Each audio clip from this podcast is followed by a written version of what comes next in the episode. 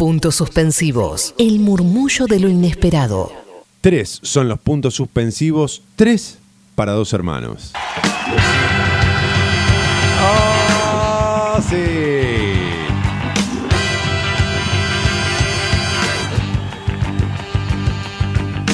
We would like to dedicate this song to a recently turbulent chunk of real estate at the end of Highway 41, just south of the Alligator Alley in the Florida Peninsula. And to a certain distinguished resident there, you may know him, Mr. Wayne Cochran. My brother Jake will sing about that town. Going back to Miami, Going back to Miami. going back to my girl. I'm going back to my girl. Going Bueno, el principio de la historia es en un programa televisivo muy, muy, muy, muy, muy, muy famoso de los Estados Unidos de Norteamérica, que después hizo muy, muy, muy, muy famoso en el mundo, claro, porque vio cómo son ellos, ¿no? Que todo es el campeonato del mundo, aunque sea la Liga de Illinois. Colonización cultural se llama. Ajá. Eh, Saturday Night Live, un lugar donde salen los cómicos de Hollywood, del imperio, los más reconocidos salen de ahí, ¿sí? Y ahí coincidieron John Belushi y Dan Aykroyd.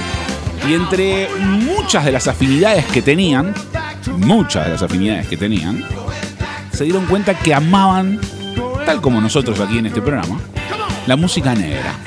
¿A qué nos referimos con música negra?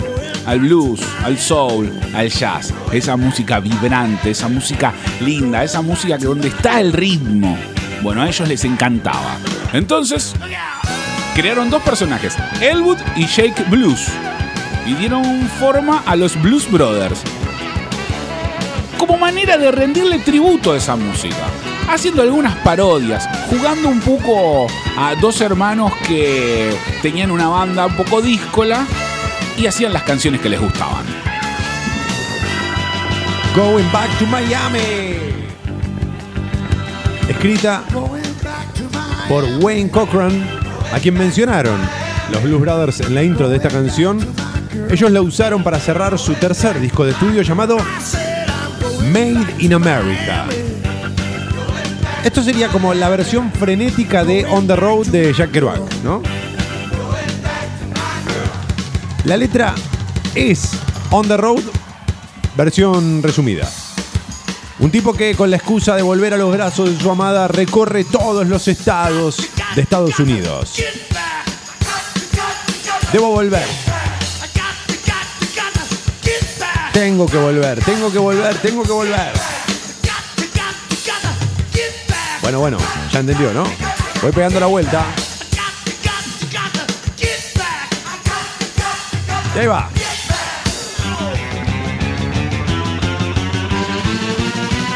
Chicago, Illinois, Los Ángeles, California, Filadelfia, San Francisco, Nueva York, Atlanta, Georgia. Oh, Georgia on my mind.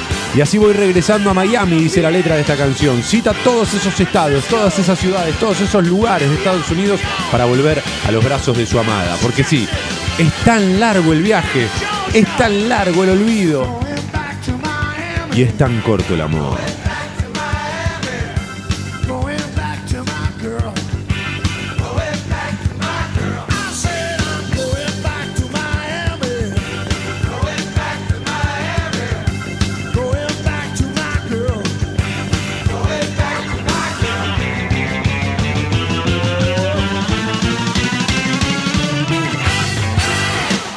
El segundo.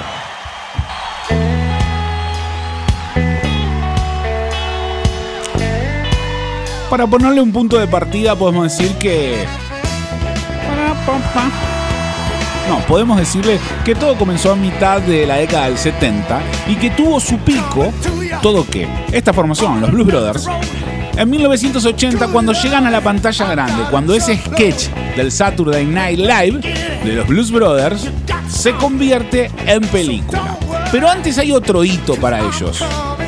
En este juego, en este sketch, despiertan una fibra sensible, empiezan a recordar canciones de la música popular de su lugar de origen, se meten con clásicos del blues, del soul, y se le empiezan a sumar algunos músicos muy importantes. Tan importantes que ellos confiesan que cuando esos tipos eh, convocados para la banda aceptaban y querían tocar con ellos, les daba mucha, mucha vergüenza. Porque, por ejemplo, se les acercó un hito de estos ritmos, el mismísimo Steve Cropper. ¿Sí? ¿Quién era Steve Cropper? Bueno, el guitarrista estable de Stax, el guitarrista estable de Otis Redding, entre otras cosas esa música que ellos homenajeaban, que ellos veneraban, bueno, habían conseguido a uno de sus máximos exponentes. Y ese tipo dijo, sí, yo voy a tocar con ustedes. ¡Ay, qué miedo! Soul Man. Escrita en este caso por Isaac Hayes y David Porter, esta canción fue grabada primero por Sam and Dave y se convirtió en uno de los grandes himnos de la música soul.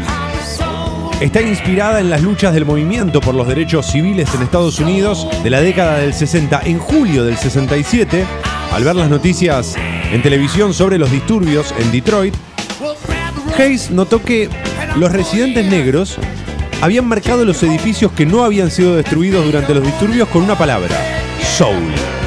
En castellano significa alma. Los Blue Brothers la incluyeron en su disco debut llamado Briefcase Full of Blues.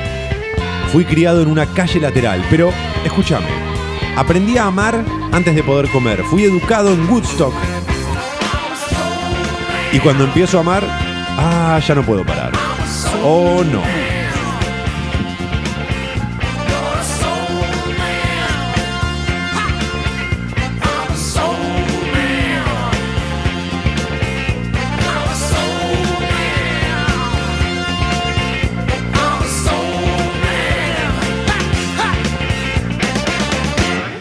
El tercero.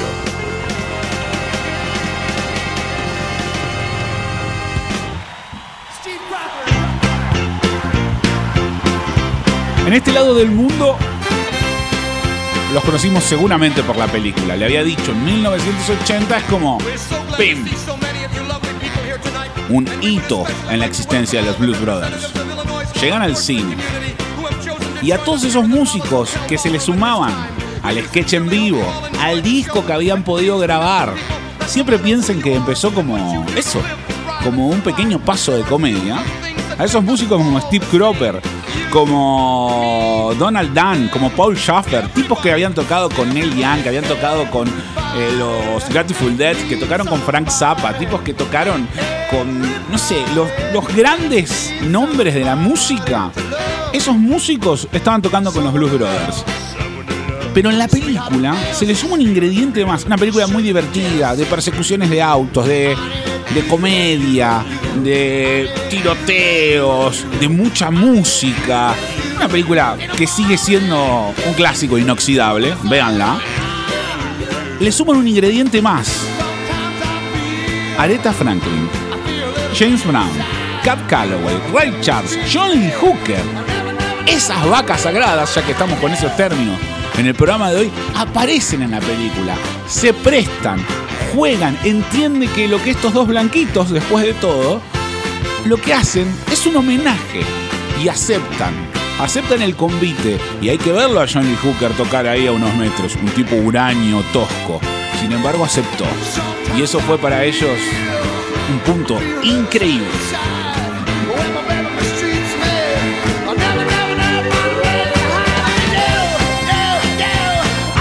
Everybody Needs Somebody to Love. Del disco que lleva el nombre de la banda, The Blues Brothers, de 1980. Este momento fundamental en ellos, que recién mencionaba Marini. Empieza una década horrible en términos musicales, o muy fulera en general. Pero ellos insisten en que es por acá la cosa, por el lado del soul y del blues.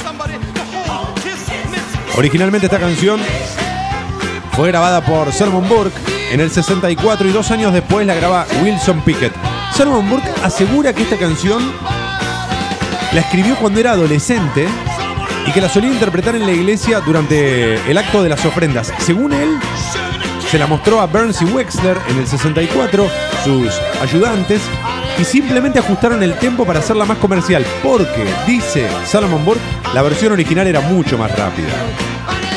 Es una canción que ha marcado la historia del soul es una de las preferidas de los Rolling Stones, sin ir más lejos, que la han interpretado en vivo y en discos. Y lo mejor de la letra es que no es un pedido por ser amado. Por el contrario, señala la importancia de tener alguien a quien amar. Guarda con la diferencia. Porque solo hay una cosa peor que no ser amado. Una sola cosa es peor. Es no tener a quien amar.